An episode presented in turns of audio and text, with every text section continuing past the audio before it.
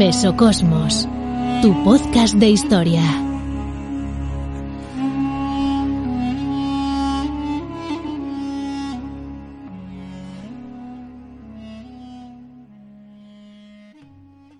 Tan pronto llegaron noticias a Madrid de la sublevación de la guarnición de Melilla el 17 de julio, Ignacio Hidalgo de Cisneros, mano derecha de Miguel Núñez de Prado, director general de Aeronáutica y ayudante de Santiago Casares Quiroga, presidente del gobierno y ministro de la guerra, al ir a informar a este último al día siguiente, lo encontró en el antedespacho bromeando con sus ayudantes sobre la rebelión.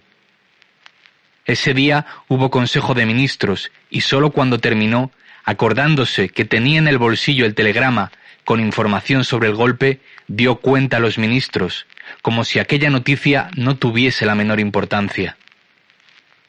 Al final del día comprendió la gravedad de su horror y presentó su dimisión.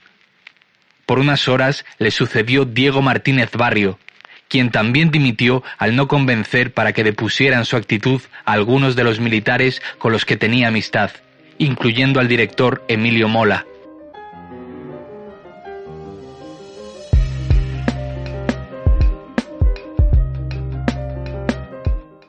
Un jueves más vuelve Mesocosmos Historia. Les da la bienvenida Josep Sabio. Y hoy en nuestro programa tenemos a un invitado de lujo, como es el profesor Miguel Campos, quien nos va a hablar de su libro Armas para la República, Contrabando y Corrupción, julio 1936, mayo 1937, de la editorial Crítica. Precisamente el fragmento inicial leído por Alex Mogo responde a este interesante libro. Sobre Miguel Campos, comentaros que nació en Madrid en 1985 es doctor en Historia Contemporánea por la Universidad Complutense de Madrid y en la actualidad es profesor visitante en la Universidad Rey Juan Carlos. Ha impartido además docencia en másteres de marketing y campañas políticas y de relaciones internacionales. Esta docencia está vinculada a la Universidad de Alcalá de Henares. Ha publicado diversos capítulos de libros, artículos y ha impartido conferencias sobre la internacionalización de la Guerra Civil Española. Su libro está basado en su tesis doctoral, la cual estuvo codirigida por Juan Carlos Pereira Castañares y por Ángel Viñas. Este último, además, eh, hace el prólogo del, citado libro. Por lo tanto, este trabajo se enfoca en el periodo de la guerra donde la Segunda República se vio obligada a recurrir a intermediarios y al mercado negro para poder comprar armamento.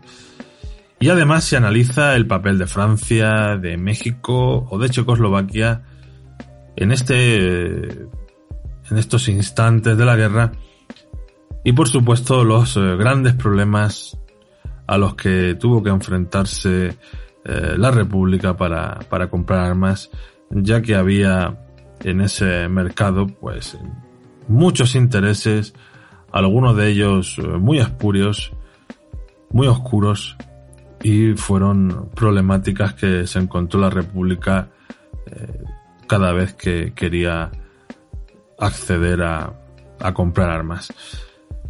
Por supuesto, es un libro que da para, para una película o, una serie, pues aquí nos encontramos con, con diversas figuras, entre las que destaca el traficante de armas.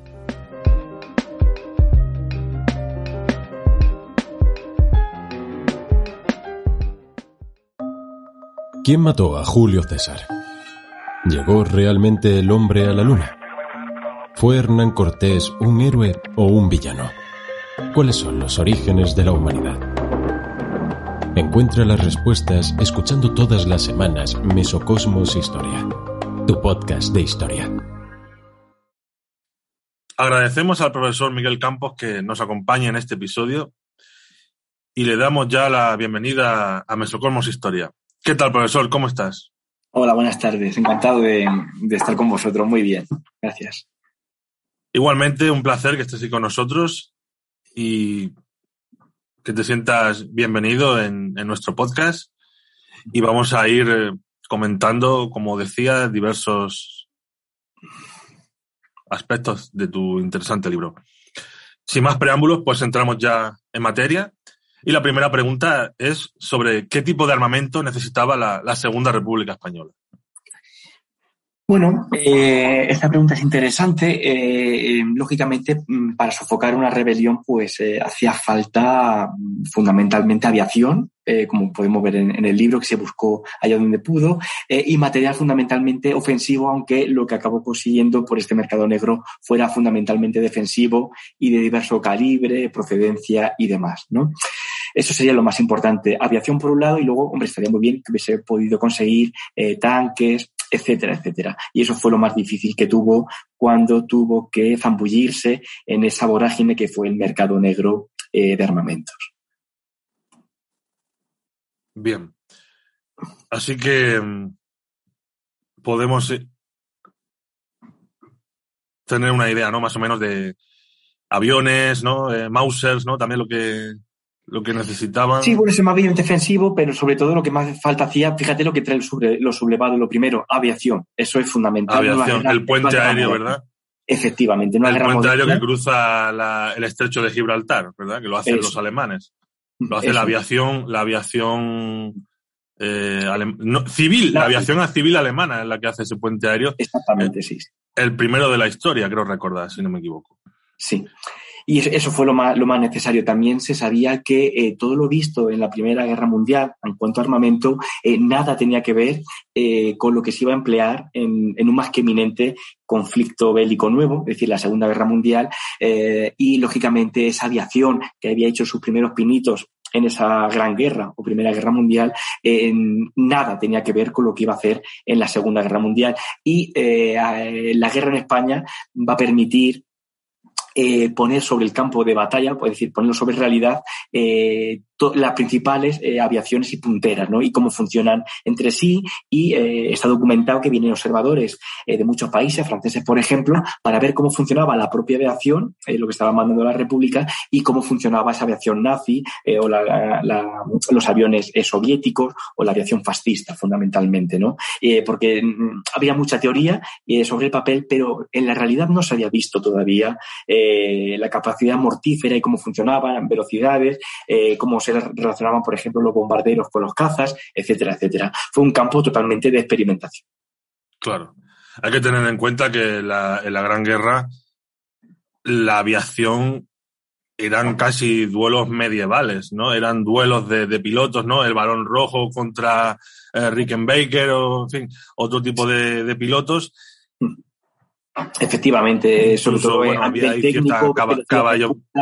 Eh, altitud que podían volar los aviones, claro. todo, todo, todo es nuevo y claro. se sabía que el conflicto iba a ser inminente y esto que ocurre en España pues viene muy bien para tomar nota y ver dónde estamos y cómo, se, y cómo podemos recortar eh, las diferencias con las principales potencias del momento, lógicamente. Bien. Otra pregunta que te quiero hacer es ¿Qué efectos inmediatos tuvo la no intervención de Francia y Reino Unido en la venta de armas a la República Española? Pues eh, justo podemos decir que fue, ha sido el libro, ¿no? Eh, ese no poder comprar o habituallarse eh, en los mercados tradicionales de gobiernos supuestamente amigos, de regímenes homólogos, hace que ese gobierno republicano, que está colapsado por ese golpe de Estado en el plano interno, en el plano externo, no toma buenas decisiones ni antes del golpe ni durante el golpe, se tenga que mm, girar o se tenga que zambullir eh, por un lado y a los dos meses eh, hacia la Unión Soviética y por otro lado en ese mercado negro y tratar de comprar armamento a cualquier precio y a cualquier postor eh, que se lo ofrezca, ¿no?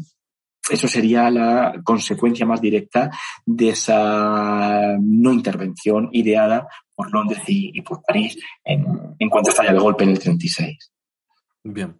De hecho, es una parte importante de tu libro, la, la no intervención, que, es, que está um, apoyada eh, por dos democracias, ¿no? Como son Francia y Reino Unido, dos democracias que estaban bastante consolidadas en ese momento, aunque pasaban por sus crisis, obviamente. La Primera Guerra Mundial había golpeado fuerte a, esta, a estos dos imperios, ¿no?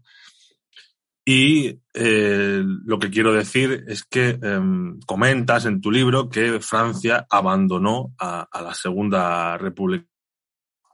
Sí, bueno, más que abandonó, no le permitió eh, comprar, ¿no? En sus industrias ya fueran privadas o, nacionales, eh, que había bastantes en Francia, material bélico, es decir, armamento, para tratar de sofocar una rebelión que había tenido en el interior de España exclusivamente, ¿no? Y ese fue el gran drama que tuvo la República. Claro, y vemos cómo el gobierno de León Blum no es que mire para otro sitio, pero sí hay dentro de la propia República, hay eh, embajadores o eh, enviados de la República, no enviados de la República, sino gente de España que apoya a los franquistas, ¿no? Entonces está como dinamitando esas relaciones, ¿verdad? O al menos esa es la impresión que tengo.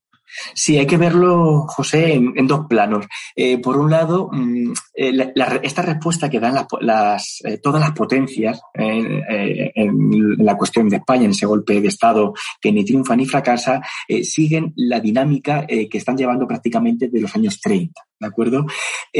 Francia eh, cuando se produce el golpe, eh, ve que hay un gobierno homólogo que tiene problemas y que le quiere echar una mano eh, a sofocar esa revuelta. Pero este, este gobierno de León Blum rápidamente mm, despierta y se da cuenta que esa, ese deseo, que es prácticamente una utopía, no la va a poder llevar a cabo por varios motivos. ¿no? por un lado, eh, su principal aliado, eh, hablando del caso francés, en estos momentos es eh, Reino Unido, ¿no? Es Gran Bretaña. Y eh, lleva una política férrea de apaciguamiento, ¿no? No quiere ningún tipo de nuevo enfrentamiento, que estalle una conflagración mundial y mucho menos por el caso de España. esto por un lado. Y en cuando se produce el golpe y llega esa primera petición, pese al sí que da León Blum, este se traslada a Londres para debatir los acuerdos de Locarno que recientemente había vulnerado Hitler. Eh, el tema no sale lógicamente de la conferencia, pero entre bastidores, ya sabemos cómo es la diplomacia eh, incluso hoy en día, eh, le dicen o le dejan ver que si eh, esa ayuda que pretende enviar al, gobierno republicano, al gobierno de España,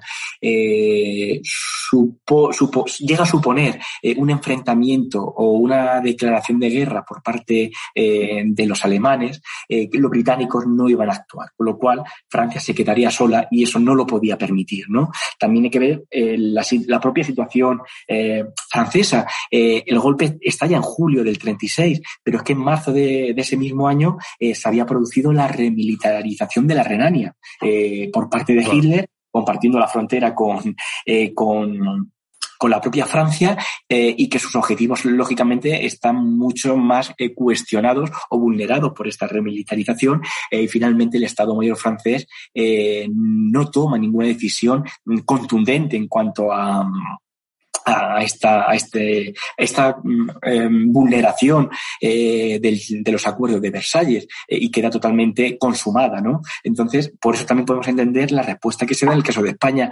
Y por otro lado, como tú muy bien has dicho, José, eh, hay otro problema. parte de ese cuerpo diplomático que teóricamente es leal a la República, realmente está jugando a doble banda cuanto menos o directamente se pasan a los sublevados, como es el embajador en funciones, porque ya estaba destituido, en Francia en estos momentos y en que cuando llega la petición eh, con el armamento, eh, lo filtra la prensa, fundamentalmente la derechista o incluso de extrema derecha, que estaba haciendo muchísimo ruido y muchísimas campañas de prestigio a ese gobierno de populista francés. y podemos ver en las noticias cómo llegan incluso amenazas de que Francia impide al judío León Blum vender armas o bien a la República o a los rojos españoles. en ese tono estaba la prensa. En cuanto llega León Blum de ese viaje de, Londres, eh, ve la respuesta eh, británica y ve eh, la campaña mediática que ha estallado en, su propio territorio, le hace bascular a que finalmente, de manera unilateral, decida no intervenir, al menos oficialmente. Bien, y enlazando con esto, nos encontramos con que sí hay aviones franceses en la Guerra Civil Española. Entonces, mm, ¿cómo se explica esto? Bueno, hay aviones y también hay, hay otro material, ¿no? Sobre todo defensivo, cartuchería, fusiles, etcétera, que lógicamente de contrabando es mucho más fácil que pasarlo que un tanque, por ejemplo, ¿no? Eh, porque hasta que se llega a esa intervención eh, se pasó por un estado intermedio en el cual el Estado francés no iba, a vender, no iba a vender armamento, pero sí permitía a las industrias privadas que quisieran hacer negocios o vender armas a la República que lo hicieran libremente. ¿De acuerdo? Eh, por otro lado, también hay que tener en cuenta que eh, la intervención eh, fascista, es decir, la de Mussolini, es rápidamente conocida cuando, unos, cuando tres aviones, uno capota y dos aterrizan en el territorio del protectorado francés, ya se sabe que hay una injerencia y la investigación que se produce mm, por parte francesa queda todavía muchísimo más claro, ¿no? Y el objetivo es ayudar a la República. Entonces, a partir de esa no intervención del 8 de, de agosto, se llega a una situación que el propio León Blum, con el paso del tiempo, habló de una, intervención relajada, ¿no? Es decir, que la frontera en algunos momentos podría abrirse o la ayuda francesa se podría canalizar para ayudar a su homólogo español. Lógicamente no va a ser eh, cuantitativa ni decisiva, pero sí podría echarle una mano en la medida de lo posible eh, a la República. ¿no? Y esos primeros aviones que llegan eh, según se está firmando la no intervención, apunta en este sentido, ¿no? Venía esa, esa partida de aviones que iban a Lituania eh, con, muchísimos problemas, unas instrucciones de montaje y de uso que están en lituano, porque era el país que lo había comprado, eh, llegan sin la gasolina necesaria, la, que era tetraetilada, que costó luego mucho conseguirla, eh, sin repuestos, etcétera, etcétera, ¿no? Y vienen con muchísimos problemas ya desde el primer momento. Pero sí es cierto que hubo una pequeña intervención y a lo largo de la guerra se ve que los franceses ayudan eh, cuando pueden eh, con la República, ¿no? Se creó como una legalidad paralela eh, controlada por gente de izquierdas, del Partido Comunista Francés, etcétera, que controlaban las aduanas, los principales puestos y que permitían o miraban hacia otro lado eh, cuando llegaba ayuda eh, destinada a la República, ¿no? El caso más paradigmático eh, que no entra en el libro sería después de septiembre del 38, es decir, cuando se entrega Checoslovaquia a las hambres expansionistas e imperialistas de Hitler, ¿no? A partir de ese momento se abrió bastante la frontera por el miedo que había en Francia de, de, lo que pudiera ocurrir con eh, un Hitler muy bélico por, en un lado de la frontera y una dictadura militar eh, pro, pro nazi en el otro lado de la frontera. Bien, me quiero centrar ahora en las personas con las que tuvo que negociar, comprar armas eh, los enviados de, de, la Segunda República y a colación con esto, eh, ¿en qué tipo de moneda se, compraban estas armas? Porque me imagino que no sería en pesetas. Bueno, en pesetas hay, hay una amalgama o un patiburrillo, José, tan grande eh, que es llamativo. Mira, yo he documentado, eh, se, paga, se paga en libras, se paga en francos franceses, se paga en francos belgas, se paga en, mar, en marcos alemanes, eh, en coronas checas. Es decir, mm, hay un, en peso, en, en peso, disculpa, mexicano. O sea, hay una amalgama tan importante eh, de monedas que es imposible prácticamente sintetizar. E incluso en la misma operación, eh, de acuerdo si se pagan la comi comisiones, etcétera, puede haber pagos eh, dentro de una misma operación en diversa moneda. Es un auténtico galimatías, realmente. Eh, en cuanto a tu primera pregunta, eh, con el tipo de personajes que trata la República, pues son, como sabemos en el libro, son gente mmm, de poca o de ninguna uh, moralidad, sin ningún tipo de escrúpulos, que quieren hacer negocio y saben que las arcas republicanas, el Tesoro español estaba bastante bollante de oro, y quieren hacerse con él eh, pegando auténticos hablazos, eh, etcétera, etcétera. Eh, hay redes más o menos previas que habían funcionado en alguna guerra anterior, eh, hay sobre todo eh, personajes filonazis, hay un tal Valls, Belgen y compañía que incluso mm, sin ningún tipo de escrúpulos comercializan con los dopandos y que incluso en algunas operaciones cuando el material que se vende a la República es de gran calidad, eh, es, se informa a los sublevados para que el barco llegue a puerto o engrose los arsenales eh, sublevados en lugar de los republicanos. Con lo cual, imaginaos los negocios que hace la República, ¿no? Paga mucho más que si fuera nuevo cierto material, eh, le cuesta horrores sacarlo y cuando consigue que tener algo de buena calidad, acaba en manos del enemigo.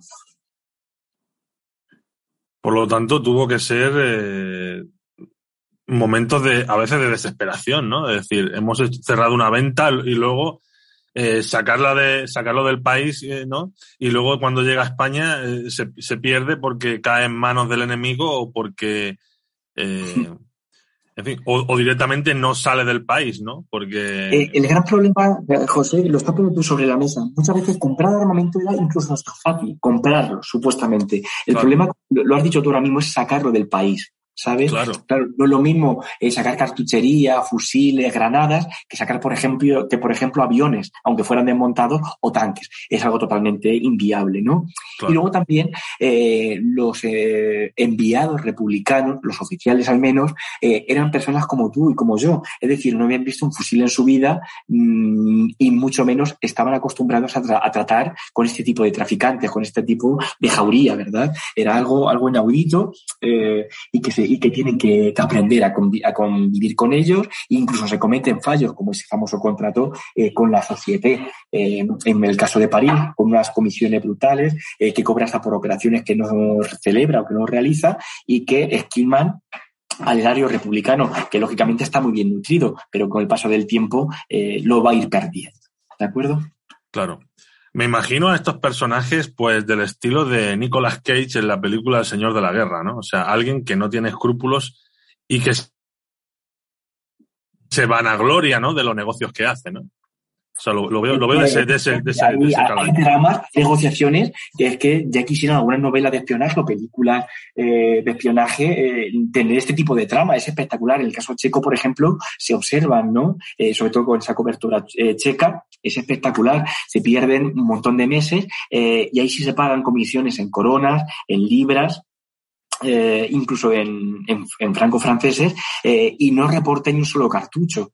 Imagínate el, el drama que, que, supone para, para la, la, República, ¿no? Y todo nace, como tú bien has dicho, de esa no intervención. Eh, si la República hubiera podido comprar libremente eh, en estos arsenales que hemos citado, quizás no hubiese tenido este, este tipo de problemas eh, in, inherentes a, al mercado negro y gente que no se sabe operar dentro de él. Claro. Bueno, has citado ya varias veces a Checoslovaquia. Sí. Yo te quiero preguntar por el papel que tiene Checoslovaquia en, en esta venta de armas a la, a la, República. Hombre, podía haber sido, a priori, eh, podía haber sido para la causa republicana o para la defensa de la República un mercado extraordinariamente. Eh, nos situamos en los años 30, eh, la, in la, industria armamentística checa es eh, la mejor y la más potente que hay. Eh, creo que el 30% del comercio mundial, si la memoria no me falla, eh, de exportaciones eran checas. Pues imagínate el, el, la importancia que tiene. Claro, esto, las relaciones con la República tampoco eran malas, todo lo contrario, eran buenas, pero la, la, esa joven democracia eh, compartía por ejemplo, eh, con, con, la Alemania nazi, ¿no? Sin ir más lejos, lo que hemos comentado antes. En septiembre del 38 se le entregan esos sudetes a Hitler eh, para saciar su, su, hambre expansionista y nadie pestañeó, ¿no? Eh, y por otro lado, eh, estamos ante un gobierno de coalición cuando está ya eh, el golpe de Estado y la subsiguiente guerra civil, eh, en donde, por ejemplo, está el Partido Agrario, eh, que es eh, bastante conservador y totalmente enemigo de la República y controla ministerios clave para firmar licencias o que el armamento pueda salir del país, cosa que no van a permitir en ningún momento, ¿de acuerdo?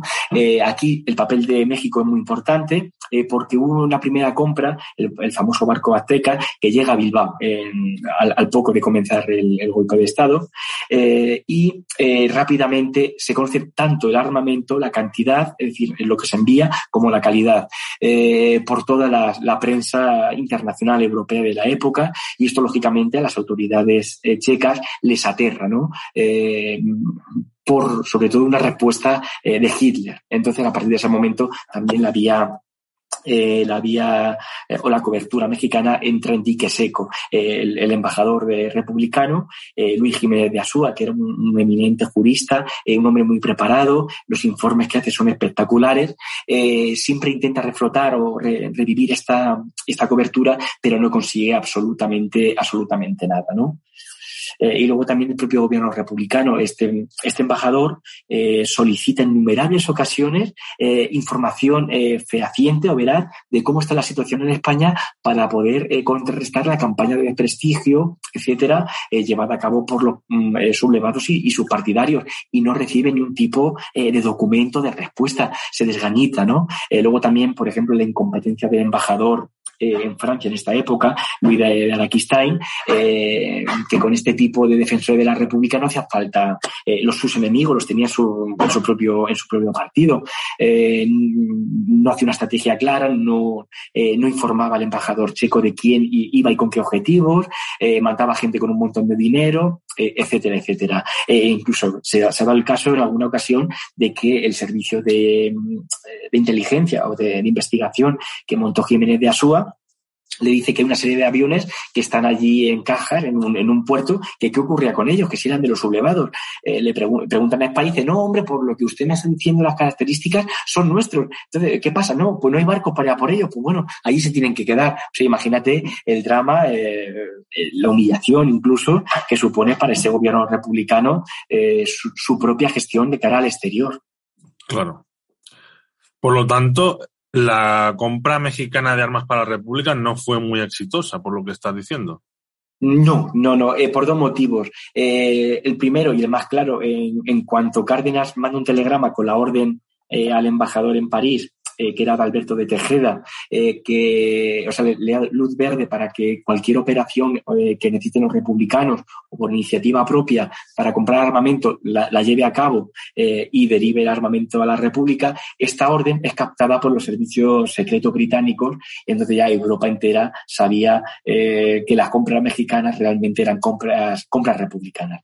Eso por un lado. Y luego también el aumento de operaciones que lleva México en Europa eh, para comprar armamento no era la tradición, no era el mercado tradicional, con lo cual mucha gente ya se pone reticente de lo que puede, por qué está comprando México en, Europa y para quién es realmente. Con lo cual, simplemente dándole largas, no hace falta ni cerrarle la puerta, como se hicieron los británicos, era suficiente para que la ayuda tampoco fuera masiva. Y ya para cerrar esta entrevista, ¿por qué México tenía tanto interés en, en defender la, Segunda República? Bueno, ahí, José, en mi opinión, hay bastantes motivos eh, por el cual Lázaro Cárdenas eh, diese esa, esa ayuda en todos los planos, en el diplomático, en el humanitario, en el militar, eh, en el exilio, a esa república, ¿no? Lo primero son regímenes prácticamente o parecidos, ¿no? Homólogos, ¿no? Son, digamos, progresistas, quieren hacer muchos cambios, muchas innovaciones eh, estructurales dentro de sus propios países. Eh, luego también México, con esta campaña, quería ganar prestigio internacional, ¿no? Quería defender una causa que era justa y que era legal, que un Estado, bueno, el republicano, tuviera su derecho inmanente a defenderse ante una sublevación eh, interna, ¿no? Eh, luego también, por otro lado, muchos de sus diplomáticos eh, que se encargan en la Sociedad de Naciones de defender eh, la causa republicana le dicen, mire usted, presidente, no podemos defender la causa republicana porque el propio gobierno republicano eh, ha aceptado la intervención y contra eso no podemos luchar. Eh, y por otro lado, también es un mensaje en el plano interno que lanza Cárdenas. Si aquí hay un, un, pronunciamiento, un golpe de Estado de tendencia derechista, actuaremos con total contundencia. Esos son, en mi opinión, los principales motivos eh, por los que actúa Cárdenas. Y a ellos hay que sumar uno económico. En el año 33 se firmaron o se firmó un acuerdo eh, entre la República Española y, y, el México de Cárdenas eh, para crear una serie de barcos eh, en los arsenales, perdón, en los no son arsenales, en astilleros eso, los astilleros españoles, muchas gracias, José, no me sale la palabra, eh, y estaban destinados a México. Entonces también con ese, con la ayuda material que se va a enviar, eh, se van a compensar y se van a, a cortar eh, los plazos del crédito o de los créditos contraídos. Todo juega en ese sentido, ¿no? Pero también es cierto que la ayuda mexicana es la más solidaria, la más altruista, la más veraz y que lógicamente también hay que pagarla. Eso, eso por supuesto. El problema, la lejanía, eh, las coberturas no funcionan porque todo el mundo lo sabe y, por, y ya finalmente eh, la propia industria bélica eh, mexicana que era muy limitada, ¿no? Esos eh, fusiles Mauser, su cartuchería y poquito más, poquito más. Pero todo eso muy generosamente se puso al servicio de la República, eso sí es cierto. Y luego ya sabéis, pues la acogida, el exilio, los niños de Morelia, etcétera, etcétera. Bien, pues hasta aquí llega esta entrevista con este magnífico, magnífico libro de Armas para la República, Contrabando y Corrupción, julio de 1936 mayo de, de 1937 de la editorial Crítica. Y no sé, Miguel, si quieres hacer alguna reflexión final, alguna idea que quieras puntualizar, algo que quieras decir que no haya salido en la entrevista. Bueno, nada, simplemente agradeceros el buen trato, la disposición y que me hayáis querido dejar expresar en, vuestro, en vuestro programa y simplemente incidir en esa idea que todo esto que vemos en el libro eh, surge de esa no intervención, ¿no? Eh, totalmente al margen de la ley, no tiene eh, ninguna vinculación ni se aprueba en, el organismo internacional más importante de ese momento, que era la Sociedad de Naciones, y que em, comparó o puso en el mismo plano a un gobierno legítimo que se quería defender con una sublevación militar que quería acabar con, con ellas, ¿no? Y además esa no intervención crea una situación totalmente asimétrica. El gobierno legal no puede comprar armas, mientras que los sublevados sí van a ir recibiendo constantemente armamento, eh, puesto que se salta la intervención eh, nazis y fascistas, de la misma manera que la Unión Soviética también lo hizo a favor de la República eh, a lo largo de la guerra y dos meses después de que lo hicieran estas potencias fascistas y nazis en Europa en, en ese verano del, del 36. Bien. Hay una cosa que a lo mejor los oyentes se estarán preguntando. Dice, ¿y la Unión Soviética qué? ¿no? ¿Qué pasa? ¿No? Digamos. Bueno, puede ser importante, sí, en el libro tampoco lo, lo aborda. A mí lo que más me interesaba eran los cauces eh, o las vías eh, del mercado negro no oficiales, pero la, Unión Soviética también jugó un papel importante. Eh, realmente aquí en España, que ya, ya, está desmitificado, yo creo, aunque podéis insistir en alguna literatura sobre ello, aquí no había ningún eh, golpe de Estado, ni se quería establecer ningún régimen comunista, ni nada por el estilo. De hecho, el Partido Comunista al igual que la Falange, no eran ni grupúsculos, eran extremadamente grupos minoritarios, ¿no? Eh, por ejemplo, la Falange no sacó ni un diputado en, eh, las elecciones de febrero del 36 y el Partido Comunista, gracias a esa amalgama o esa coalición que fue el Frente Popular, creo que tuvo 17. Es decir, que tenía una fuerza más, eh, más imaginaria que real, ¿no? De, peso a nivel político. No, no valía ninguno de los dos para llevar a cabo una revolución en ni un sentido ni en otro. Cuando estalla la guerra, la cosa cambia y lo que hemos dicho, las directrices que siguen cada una de las grandes potencias la aplican en el caso de España. En el caso de Stalin, eh, a partir del año 35 hay un cambio interesante en su política exterior.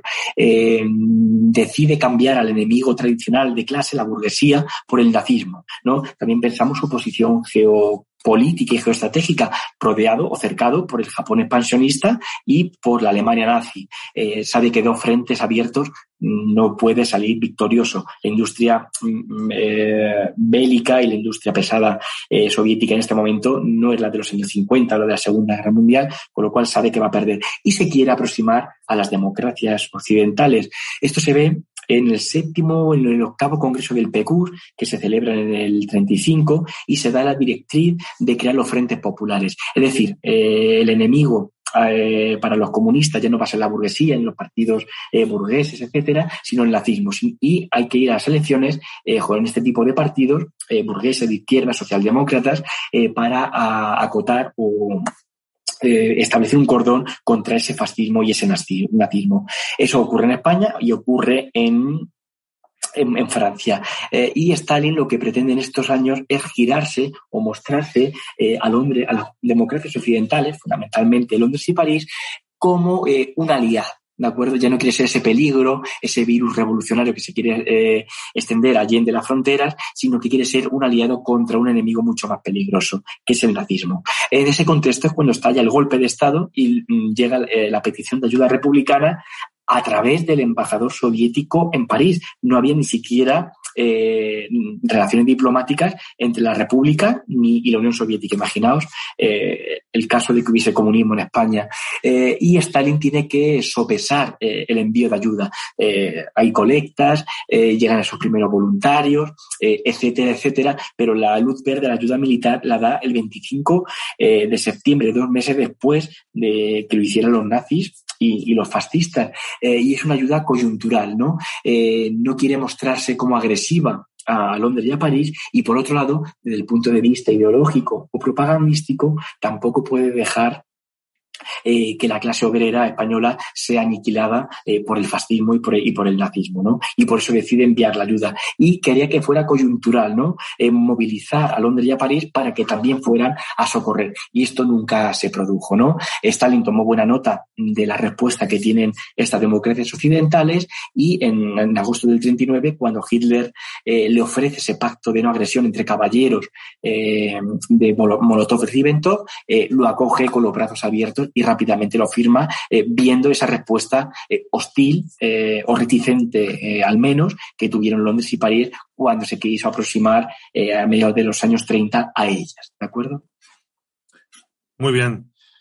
Pues em, cerramos ya la entrevista. Insisto en la recomendación de este libro, Armas para la República, Contrabando, Corrupción, julio de 1936, mayo de 1937. Y muchísimas gracias al profesor Miguel Campos por estar aquí con nosotros. La verdad que ha sido muy interesante y a mí personalmente me, ha gustado y das luz ¿no? a, temas que, que, son desconocidos o que se han tergiversado o que directamente se, se desconocen, ¿no? Y, muchísimas gracias por tu trabajo y, además un minucioso trabajo de investigación y luego a la vez también de cómo una tesis haberla pasado a, a un libro para gran público, que eso también es un gran eh, desafío, ¿verdad? Pues sí, bueno, empezamos por, casi por el final. Eh, exactamente, la tesis fueron 700 y pico páginas, 1.600 notas a pie de página, eh, y había que hacerlo adaptable o leíble eh, al público en general, no solamente a quien le gustase el tema de la guerra civil, sino a alguien desconocido, cogiera el libro que se enterase realmente que estaba sucediendo o que ocurrió y hacerlo de la manera más pedagógica y fácil y comprensible posible. Lógicamente fue, fue un reto, ¿no? costó también su tiempo, pero bueno, afortunadamente salió bien eh, la cosa y, el libro por fin ha podido eh, salir publicado encima en la editorial crítica con el prestigio que tiene, que para mí ha sido un honor, ¿no? Y también, pues lógicamente, daros las gracias a vosotros por esta entrevista. He estado súper cómodo eh, charlando con, vosotros y con los, oyentes y de verdad muchísimas gracias por vuestro interés y por la, por la entrevista que ha sido, ha sido muy, muy gratificante. Gracias de verdad. Pues igualmente, muchísimas gracias y mucha suerte en, el lanzamiento de, este libro y con futuros proyectos, pues aquí estamos para, futuras presentaciones de Muchísimas gracias, de libros. Y... Sin problema. Perfecto. Un abrazo y, insisto, mucha suerte en estos tiempos y hasta, hasta pronto. Muchísimas gracias, que vaya fenomenal y, y hablaremos más pronto que tarde. Gracias.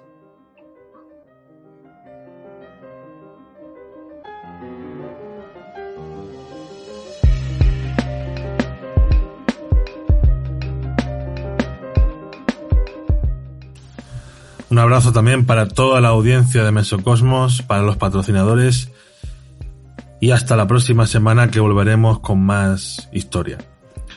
Estuvo en los mandos técnicos y en la narración inicial Alex Mogo y en la entrevista un servidor Joseph Sabio.